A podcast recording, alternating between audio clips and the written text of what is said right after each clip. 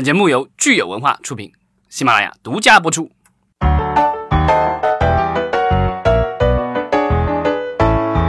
好，欢迎大家收听新一期的影视观察，我还是老张。啊，我是大米啊，我是天天。对，今天有一位新的小朋友加入。对，我们终于迎来了九零后来到我们的节目。对，下一步我们就争取零零后了。对对对，因为今天为什么要叫一个年轻的小伙伴过来聊，就是因为我们今天的话题非常的年轻。对，我们今天想聊一聊这个所谓的漫改。对，特别的二次元哈，就有没有觉得我们节目的整体受众可以往下拉一拉？嗯嗯，希望这个争取到这个零零后以及一零后。说到漫画，我们会本能的觉得是年轻人的娱乐产品，是吧？从我们国家的这个所谓的政策导向来说，也是一样的。之前有一段时间，这个对各个网络平台的整治，其实理由也是说不希望这个我们的这个漫画作品对青少年有不良影响嘛。嗯，然后当然这个我们会说现在的就是网生代哈，包括网络内容的兴起、互联网的兴起，大家都会觉得嗯这一代人是必须抓住的消费力，所以对于我们影视行业，其实这两年或者是其实一直都存在的就是一个模式或者一个掘金矿，就是漫画。对吧？对，因为其实前段时间我看到过有一个这个研究报告，其实他调查出来说，现在的这个零零后的话，其实很多的人。呃，并不像前两代，比如九零后、八零后啊，喜欢看网文。但是他们他们现在已经看网文，对，就是说他们会看漫画，然后会玩手机，但是就是基本上看网文的这个时间很少了。因为那个图片视觉的那个信息传递效率比文字的门槛低。大多数人会更，就是说前两年就是包括营销层面都会说已经进入了读图时代嘛，对吧？对，所以无图无真相嘛。对对对，但是我们会看，就是说漫画其实作为一种亚文化产品，大家还是会觉得相对小众或者是低龄。但是其实，在漫改这一块儿，其实是一直行业里边很关注的一个金矿，大家会从这里面寻找新的灵感，寻找一些前沿的、先锋的或者下一个。蓝海内容层面的创新蓝创意蓝海，对这个我们今天之所以聊这个，是因为有一个契机，就是最近上映了一部漫改的电影，而且是两部啊，整个暑期档有两部漫改的电影，对，一一部是这个日漫，一部是国漫，对，然后我们这回聊是因为有一部国漫终于好像被改成电影以后还不错，稍微不错的小黑马是吧？对对，就是。而且整体，我们大家会说原原著的这个受众其实好像是年龄层偏低，但是票房表现还是挺不错的。这部快把我啊我哥带走，已经票房目前来说已经突破了三亿人民币的大关，算是一个档期小黑马吧。因为它刚上的首日，其实整个排片是排第四的，首日排片并不是特别的有优势，但是后来是一路。稍微有一点逆袭之势，现在达到了三亿多的票房。对这部呃漫改作品是根据这个快看漫画平台上的一部这个同名漫画，快把我哥带走。包括前一阵子也有了同名的网剧。它是这种类型叫什么？日常喜剧类的。泡面番对吧？天天你说一下。呃，漫画的形式应该类似于条漫吧。呃，然后它的动画就是呃，它也有改编过动画嘛。动画就是泡面番，非常短，一般五到十分钟这个样子。啊，你有看它的那个原版呃漫画是吗？嗯，漫画看了一点点，但动画是整个追了下来，然后印象还是不错的。对这部这部电影的这个，我觉得这整个 IP 的运营，我觉得还是相当成功的。因为漫画在这个快看平台上，好像这个好像每一话的话，好像据说是超过一千万的这个阅读量。就是动画番剧的话，是在腾讯的这个视频上已经上线了，好像表现还不错。然后也做了真人剧，然后现在又有这个真人电影卖的也还不错。我觉得这个真就是一鱼多吃，做到极致了。真人剧的那个点击数据也很好，然后豆瓣评分也不低。对，所以整体这个 IP 运营算是算是较好又好的做法，包括快把我哥带走的电影的豆瓣评分也不低，对，所以还是相对比较成功的。包括原作者的另一部 IP 叫《头条都是他》吧，对吧？也已经被呃优酷、阿里那边拿去准备拍真人剧和动画的运作了。对，对，这个国漫作者比较有意思，这叫 U 点零，对吧？然后是双胞胎的这样姐妹，好像是。对的，对的。其实说到漫改，就是这是国漫，然后今年暑期档另一部漫改是日漫，叫《动物世》，就是韩延导演的《动物世界》。对，他的这个原著漫漫画好像是叫《赌博启示录》，对吧？对对。然后其实在日本先是漫画，然后又改过真人电影，然后之后的话，国内也拍翻拍了这个真人电影，不是也不是翻拍了，他其实是根据漫画再直接改过来的。对对，那个是一个很老很老的漫画了。韩延导演上一部也是漫改，《肿滚蛋吧肿瘤君》是新浪漫画上一个很火的一个励志向的。啊，那个其实是书了，那个熊顿的那个就是他后来是出了那个单本的书的。对，就后来也做了出版嘛。嗯，对。算起来的话，《肿瘤君》可能是目前国漫这个改编成电影应该票房最高的记录吧，五亿多。五亿多，对对。目前来说，好像也看起来好像快把我哥盖走，应该到不了那个高度。嗯。目前来看应该是不能了，但是从它的投资收益来说，应该还是不错的。因为你们看它的整体的卡司导演都是偏向于新人嘛，就不然后包括拍摄是现实场景，没有很多的特，基本上没有特效，所以整体评估下来，它的投资收益应该是回报率还是应该是比较好的。万达是做万达是这算是第一出品方是吧？对的对的。所以说，其实我也听说了，就是这两年就是。从漫画的采购，包括腾讯动漫，还有有妖气平台，已经有一些国漫开始在尝试试水，并且进行了漫改。但并不是所有的漫改其实都一定是很 很成功或者很好的，它还是有一定的次元壁门槛儿。这个次元壁并没有那么容易被打破。我们可以盘点盘点，就是整个漫改在中国影视的一个这几个。代里边的一些代表作就可以聊一聊。其实漫改这个东西为什么要做？其实很简单，就是说这个不管你是动画还是电影还是电视，你都需要故事。然后故事来源要不是原创，对，要不是基于某个已有的作品的这个文学作品或什么样的改编。那小说啊，还有网文，这个已经被改了很多了。然后之前也有人想做一些这个所谓的这个非虚构的，就是根据真人真事改的那些也做了不少了。然后剩下的就是现在的这个我们的这个漫画行业。因为其实这几年，其实国内的漫画行业其实是蒸蒸日上了，然后也出现了一批的这个平台，像有妖气啊、快看啊这些平台，尤其是快看，其实是这个就是这几年兴起的一个新的平台，也是这次的这个快把我哥带走的一个联合出品方。那快看它其实相对在漫改这边做的并没有那么激进，还是相对谨慎一些的。它孵化了一段时间之后，挑出了内容还不错的。嗯，像之前其实做漫改平台最多并且已经上线比较多的，其实是有妖。气啊，对，但他那个主要是在剧方面，就电影的话反而没，并没有什么过多的这个。哎，其实国内包括华语圈的一些漫改都是以剧为主，电影都相对比较少。我们可以盘点一下成比较成功的早年台湾的做的台湾偶像剧，其实非常多。我们最出名、最出名的 F 四诞生吧，《流星花园》啊，还有《恶作剧之吻》，然后。包括《流星花园》的周渝民，后来又拍了一部《战神》，都是漫改。然后，嗯，国产其实当年也做了一个。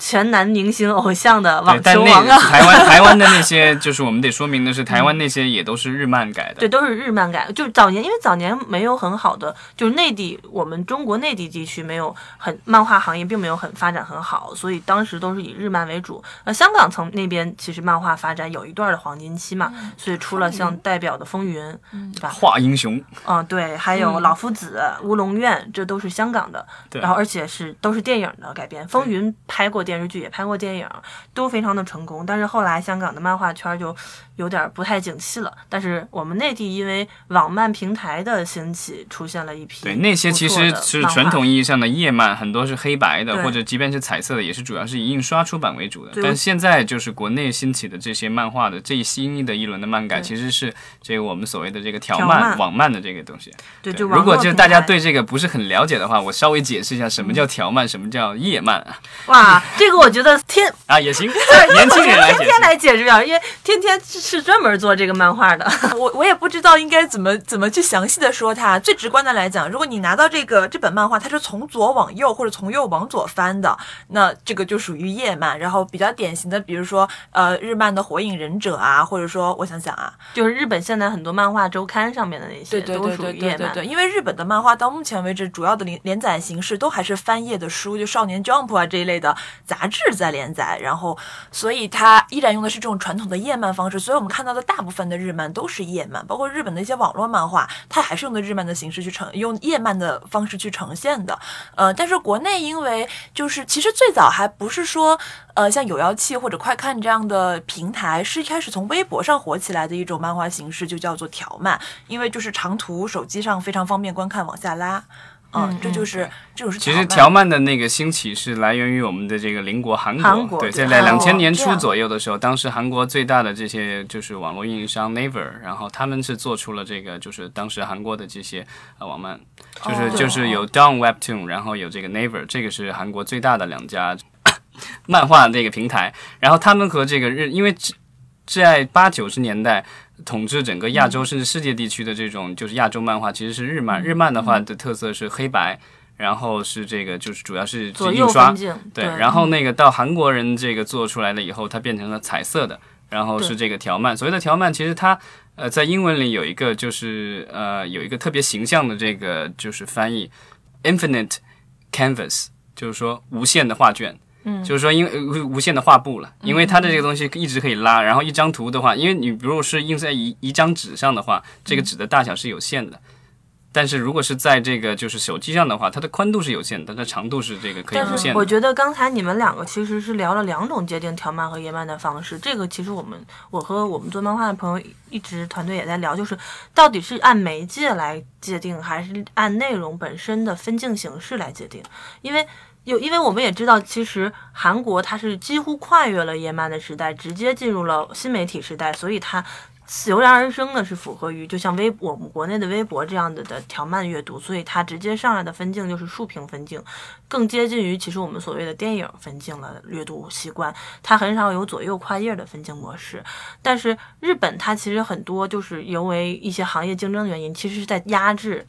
就是网漫的发展，但是他们也知道电子书是一个趋势，所以也开始有一些平台做电子书，就是纸漫或者是杂志页漫的电子化，可以让你在手机或者是阅读平台上看纸板书上面的漫画，但是它还是按照翻页的方式去做的分镜。其实它这个阅读方式并不是很舒服。我们国内其实很多的公司。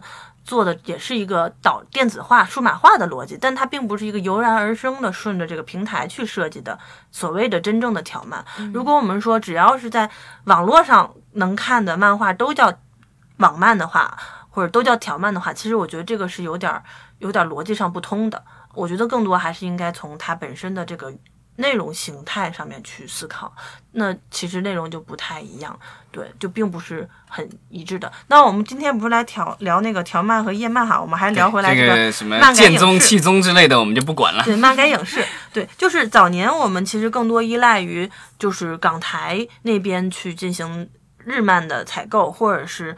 呃，我们这个翻拍，对，买人家的来进行翻拍引进。但是随着今年国漫的发展，其实像《镇魂街》啊、《端脑》啊、《开封奇谭》啊，呃，包括嗯，甚至有些动画改动画，对，没有没有漫画，但是它现有动画，像《不良人》《秦时明月》都进行了一些真人剧的改编。它在剧的市场上先进行了一轮孵化，让这个次元壁慢慢的渗透给了一些不看漫画的人，去寻找这个视听语言上的一些。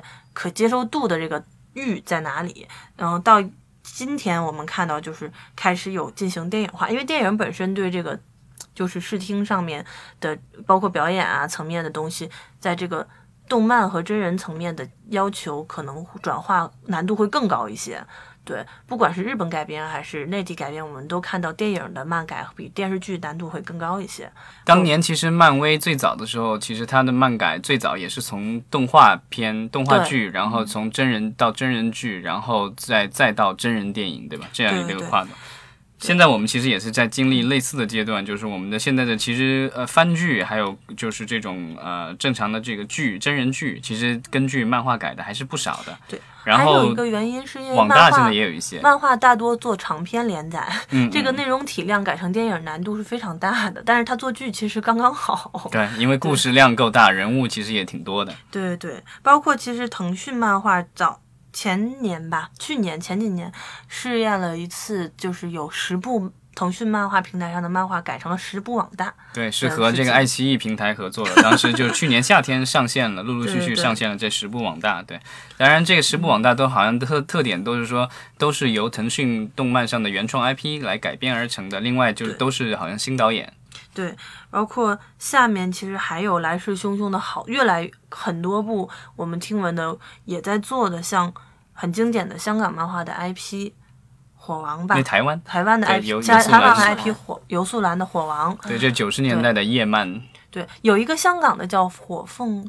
火凤燎原，对，香港的火凤燎原也是非常非常经典的一个港漫 IP，也在操作，也是一个国内比较大一家公司，暂时还不太方便说。包括现在非常火的那个猫猫和狗狗的形象，吾皇万岁，这个是华策影业那边在做网，就是影视化，还有长歌行。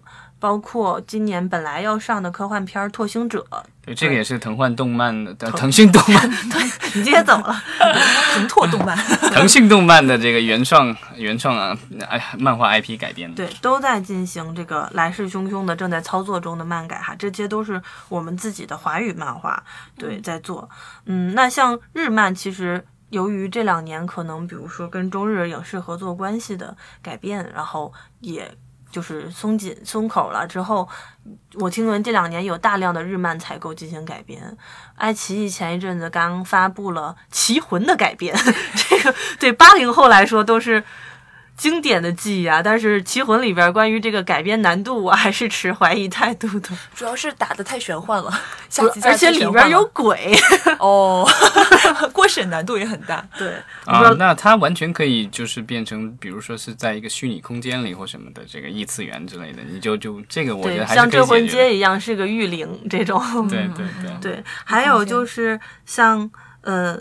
其实采购层面，在漫改层面难度相对较小，还是现实题材的，因为它更接近于现实生活嘛。像《棋魂》《镇魂街》这种完全架空奇幻的比较少，它可能整体改完之后年龄层也会偏低。但是你像我听闻的非常经典的日本的漫画《娜娜》，现在是姚婷婷导演，就是拍《匆匆那年》的那位，就是网剧的导演女导演，在拍这个中国版，是腾讯影业在参与。然后还有听说。呃，灿星啊，最近 我也听闻了一个，嗯，很让我震惊的消息，就是灿星买了一个很流行的日本的，也是类似于《快把我哥带走》那样的泡面番的一个喜剧，恋爱喜剧叫《月刊少女野崎君》，这个是在漫圈很火的一个一个漫画啊，口碑也非常好的改编，然后包括听闻哈。就是新海诚导演的一些作品也在国内有公司在接洽，对，像秒速五厘米这种。但那个好像是当时好像当时是说那个谁要改对吧？那个董子健，董子健说要自己导演对吧？听说是要自导，不知道要不要自演，对。但是后来好像这个项目又其实呃前两年就是在我们和韩国之间出出两国之间出现各种纠纷的之前的话，有挺多的公司其实买了大量的韩漫储备的，想要这个改编电影成影视的。但是现在这因为之之前去年的这一段时间的风波，现在不知道这些项目到哪儿去了。哎，其实就是说到韩国或者日本漫画这个跟中国的合作，其实很有意思，就是因为像韩漫它其实很少有情怀 IP，但是它有很多的大流量，所以。而且韩国人其实这个跟中国的这个生意头脑就是想的比较多，所以大多数韩漫是韩国公司非常积极主动的向中国推，甚至在中国开微博号去运营出来了一定的粉丝之后再推给中国的公司。而日漫大多数其实都是属于中国公司找过去的，就我很想买你的这个，然后日本公司其实。没那么积极，没那么积极，而且日漫它其实 IP 上面的复杂程度比韩国要高很多，它属于一个版权委员会，它需要经过整个委员会里边多方。相关联的版权方都同意，你需要一家一家的谈，拿到这个 IP 真的非常的难，而且它还会考核和监督你们最后的。而且好像好像日本的这个就是漫画以及动画再到真人这个权利好像分得特别开，对吧？你每你要去拿那个权利的话特别复杂。对对对，他需要，而且日本大多数经典的 IP 很多都经历过真人化或者是动画化，至少有动画化，那么它起码你要谈两家。版权方，因为它一旦对你既要原作者的同意，又需要这个，比如真人剧的这个或者电影的这个同意，是吧？对对对，这个就就就这这个就谈起来，我觉得就版权方面合作。但是因为它曾经在中国的影响力太大了，之后后还是有很多公司蜂拥而至的嘛，包括我听说，好像《圣斗士星矢》的版权也已经要被拿下了。而且之前那个腾讯影业的发布会上有说过。对，因为他们最近刚出了一款游戏，就是《圣斗士星矢》嘛。对。你想想，网易的阴阳师也已经在路上了，是不是？对，但那个是游戏改，就又有一点不一样了。对，像游戏公司，他们都希望这个东西现在可以进行全版权 IP 的开发嘛。嗯，对。所以我觉得韩国的那个就是他们的很多漫改的话。呃，我觉得就是这种恋爱类的还是比较多。其实跟那个很多的这些呃网文改改剧或者改电影，其实比较类似的套路了。对，因为这种门槛是最低的，就是恋爱题材，孵化时间可能最短。对，成本又低，然后它的人物和事件又接近生活。你像韩国早年的《浪漫满屋》，其实就是个漫改。对，那个我我我今天才知道这个是漫改的。好吧，刚才聊了那么多的那个即将上马的这个国漫哈，或者是已经上马的漫改，呃，那个。想问一下，天天作为这个新生代，你比较期待哪一部？不要这样说吧，你要知道，九零九五前啊，已经不小了。你怎么能暴露你的年龄呢？没有，开玩笑的，就是呃，这么多的。听名字听过来啊，真的是五味杂陈，只能说就是一方面是觉得有些嗯可以想象它会改的不错，但是就尤其是叶漫类型的呀，因为叶漫它本身它连载的那个体。怎么说？体量放在那里，它讲的是连续的故事改编，哪怕像《棋魂》这种，其实它还是相对容易的。它的故事是连贯的，是换一种表达方式。可能漫画的一些表达方式不太适合呃真人去展现，但是总而言之，故事还是在的。但是你像各种条漫，其实有很多条漫，比如说《月刊少年野崎》，实际上是四个漫画，它讲的是小梗，它更有意思的是那个人物特别的那个形式，嗯，然后这些东西。所以你只能借鉴一下人物性格，其他的故事要全全部原创，全部重新原创。尤其就说回《月刊少年野崎》啊，怎么说我就觉得有点难度，因为首先中国这个漫画家到底就是一个非常非常小众的，然后而且你这是基于对漫画有一定了解的这群人群才知道有这个漫画家的存在，就非常次元壁非常厚，是吧？非常厚，而且还有就是，哎，刚刚拍了一下大腿。你不说你拍的大腿，你可以说你拍的是脸，都有人信。没有，然后我继续想想啊，除此之外，就是他的那个人物的呃性格反差做的非常萌，这当然是这个动画最萌的、最好看的一个点啊，一个地方。但是同时也很担心，就是这种真人演出来会不会尬？对，反套路的东西大家能不能够接受？因为我之前跟漫画那边的老师，其实我们动漫那边的老师，我就是在于剧作和表演层面，因为动漫本身它是属于呃。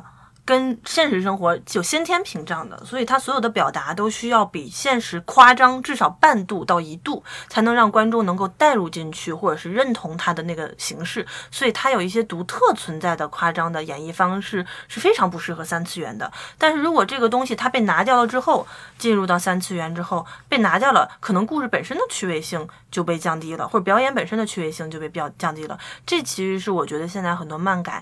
很多公司没有想清楚的，因为像我我们其实现在也在合作一个日漫的漫改，当然是泡也是泡面番。当然好简单的点是在于它是，呃单元剧，就是嗯就是没有说一定要硬性做成连续剧，而且是短片，但是依旧存在的这样的难题，就是我们会想象说，我们到底是需要演员真的演的那么夸张，还是说或者是在。画面上加一些特效，去做一些二次元的东西，比如说喷糖对话框啊、脑洞框啊什么的。但这个这个，我觉得可能就是为什么这个美国的漫威和 DC 更容易影视化了，因为它的这个其实比比较偏实写实的风格。是的，是的。但是你像这个东西，其实。如果你因为日本现在的漫改，他自己本身的影视漫改是完全遵从于漫画的表演形式的，其实也其实非常尴尬。但其实我觉得，日本人对我来说，我就觉得特别雷。对日本人从造型从各个上面都很雷。你看日本他们本身他们看的舞台剧啊或者什么的表演形式，包括特摄片，日本人习习惯了这种表演形式，有点夸张，有点过度。这也许可能也是因为日本人他看动漫的受众比真人反而更广的原因，更好卖的原因。但是我们国内其实大多数的人还是并不是太接受这种过度夸张的展示方式的，大家会觉得尬，就是或者是一些低年龄受众能接受，但是很难打开很大的市场。那对于一些非现实类题材，先天你一要拍，你就要投入很多的美术、孵化道以及特效的东西，它有可能就会面临很大的风险。对，其实韩国的那个漫画的话，其实也是有有有有一些就是不同的地方，就在于它其实有很多这个偏写实的，甚至它的很多的故事题材，甚至是通过漫画来讲一些社会问题。对啊，就是特别有严肃话题的这些漫画。对，就像今年其实去就是有韩国比较成功的一部大制作《与神同行》吧，又是个漫改，嗯，其实口碑和票房都不错。第二部也已经在韩国上映了，国内可能有公司在运作批片这块儿。对，对。之前我不知道你有看过那个左手韩的作品没有？哦，看过，看过。对他有一部叫《老马》的那个是单行本的那个书，然后那个的影视版权据说也是卖出去了。然后也是在做影视改编，那个也是就是特别写实的一个，就是还有一个我很喜欢的国漫作者叫标王。标王的那个漫画，它整个风格也是属于偏成人漫的那种，呃，不是那个成人漫，是成年，就像井上雄彦。你这解释也解不清楚。漫画就算了，咱们国家没有成人这个东西。青年漫画，对，就是年龄层次偏高，给大人看的，风格很写实，然后是武侠的，那个底子也很好，那个也正在做改编。对，据说好像在日本还卖的不错。对对对对对，因为它风格真的很像井上雄彦。对，所以其实我觉得，其实，在漫画这个行业的话，其实咱们目前来说，其实是蒸蒸日上，然后其实对对比这个日韩来说，其实不一定落后那么多。然后就而且这个就是条漫这方面，其实美国的话还更落后呢。所以不知道这个就是会不会成为我们这个文化输出的一个契机。而且其实啊已经有了，因为中国已经有在少年 Jump 上连载的漫画家了，这个就相当于就是类似于呃最高就是。日漫画界吧，日本漫画界的最高荣誉卷的。当然，它反正我们希望有更多的中国的优秀的创作者在这个圈里孵化出来之后，反哺到我们的影视行业里。当然，现在也还有一种新兴的影视行业的 IP 孵化形式也非常有趣，就是一些影视项目为了探测试它的风险或者孵化市场，其实它本身的原生就是一个影视的蛋，但是它会先用漫画去测试这个 IP 去进行孵化，比如说。呃，像之前有那个巨角下面下属的巨象。文化吧是专门做漫画的，他们做了一个我家大师兄脑子有坑啊，这虽然这是一个很小众的，但是他们就是一个类似于先做漫画，然后把漫画孵化起来之后，再用漫画去直接改网剧进行联动的办法。对，现在的有一些网文的公司也是，他们可能网文转变成这个真人影视剧，这中间可能有一定的这个时间间隔，然后他们可能会在中间的时候先把它改成漫画或者番剧，然后之后再向真人影视化再再再迈进一步。对，这也是有可能是一些 IP 公司在尝试。试着把一些文字层面、文本层面的东西进行一些视觉化，让大家整个市场或者是团影视团队有一个共识的一种方式吧。对，那个就是美国的那些制片人之所以为什么说后来说特别喜欢这个漫画改编的这个业务，就是因为漫画拿过来就好像是一个故事版一样的，就是它分镜都画好了，啪啪啪，你就知道对吧？字又不多，然后不像看剧本那好几万字，你要把那剧本看完，那个漫画很快就可以看完，然后你基本上知道这个画面感在哪儿。嗯嗯嗯，对，说到那个，其实刚才天天说的。就是这样的，就是有分镜的长篇的，其实是好改的，也大家喜欢。但是也有一些很神奇的漫画，它就是碎点，这个反而可能会提高难度。包括我听说的兔斯基漫画，好像也在进行改编，很难想象呀。怎么样？就是 他其实就是说借借借他的一个形象嘛，这个就用了这个形象以后，这个故事该怎么讲，这个其实就是看他怎么去讲了。这个是需要角色的形象有绝对的强势影响力的。但我觉得兔斯基。算算是一个还不错的吧，因为好像这个原著作者虽然是中国人，但最后这个版权好像是卖给了那个华纳旗下的 Turner。嗯嗯嗯。所以其实现在变成了一个这个出口转内销的一个东西。兔斯基已经不是中国兔了啊，对，他是属于这个已经移民美国了啊，很励志嘛。哎呀，兔子出国了。对，所以所以说，其实漫画改编它有很大的难点。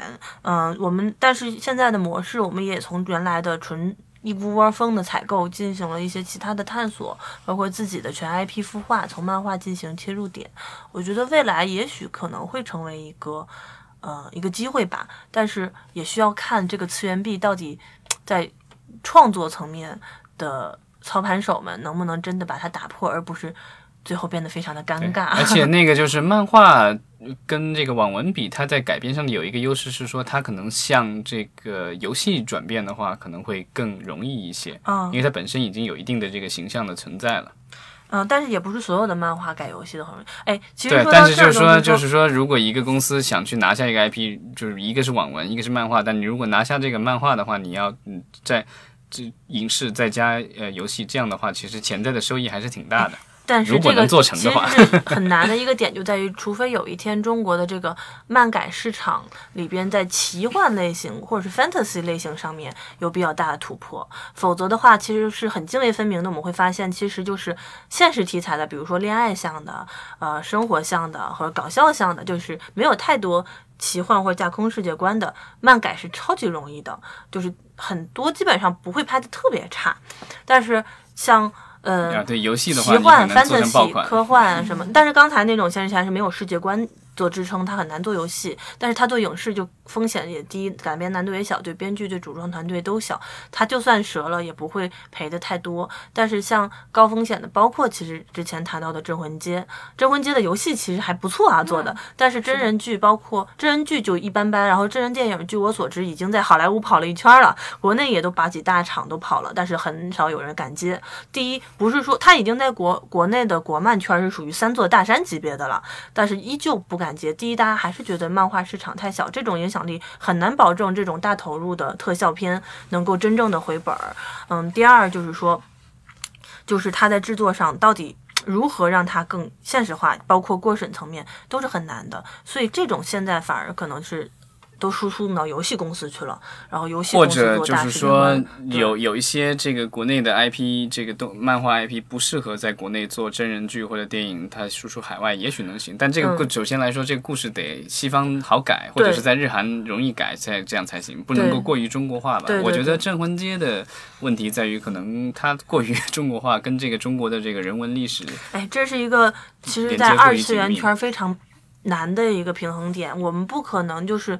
因为其实像游戏，大多数的世界观和漫那个呃故事盒都是很多都是用西方魔幻的，但是它也很难推到国外去，对吧？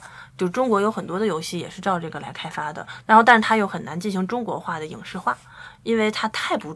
接地气儿了。如果真人化的话，这个也是中国某一个特别知名手游一直在做的事，一直都做不出来。当然还是在探索中吧。对，就是可能是东西方语境的问题，我们不可能全要大包大揽。对，嗯，这当然就是像美国本身，它在创意的时候，它会寻找一些普世价值观，好像很容易输出到国内。但是我们会发现，其实输出到国内的很多影视，也更多是在于一些大师笑片这种。我不看故事盒。也能看到很爽的东西，对吧？就是，然后它的故事盒就相对简单一些。反而美国很本土的文化圈的东西，想输出国际化就很困难，或者是市场很小众。对，其实还是就是说，这种比较成功的这种，还是爆米花式的这个故事，对吧？没有文化门槛嘛。对对，就没有没有 cultural gap。对，然后我们其实也是拭目以待，看看我们有没有更多的这个漫改的作品能够在市场上有不错的表现，然后让我们的这个，其实这个也是对我们的会反哺我们的这个漫画行业。对对对，因为中国这些，嗯。我所知道的一些漫画作者们真的是用爱发电。尖尖，你之前做漫画运营，你可以 说一下他们的生存环境。呃，算了吧。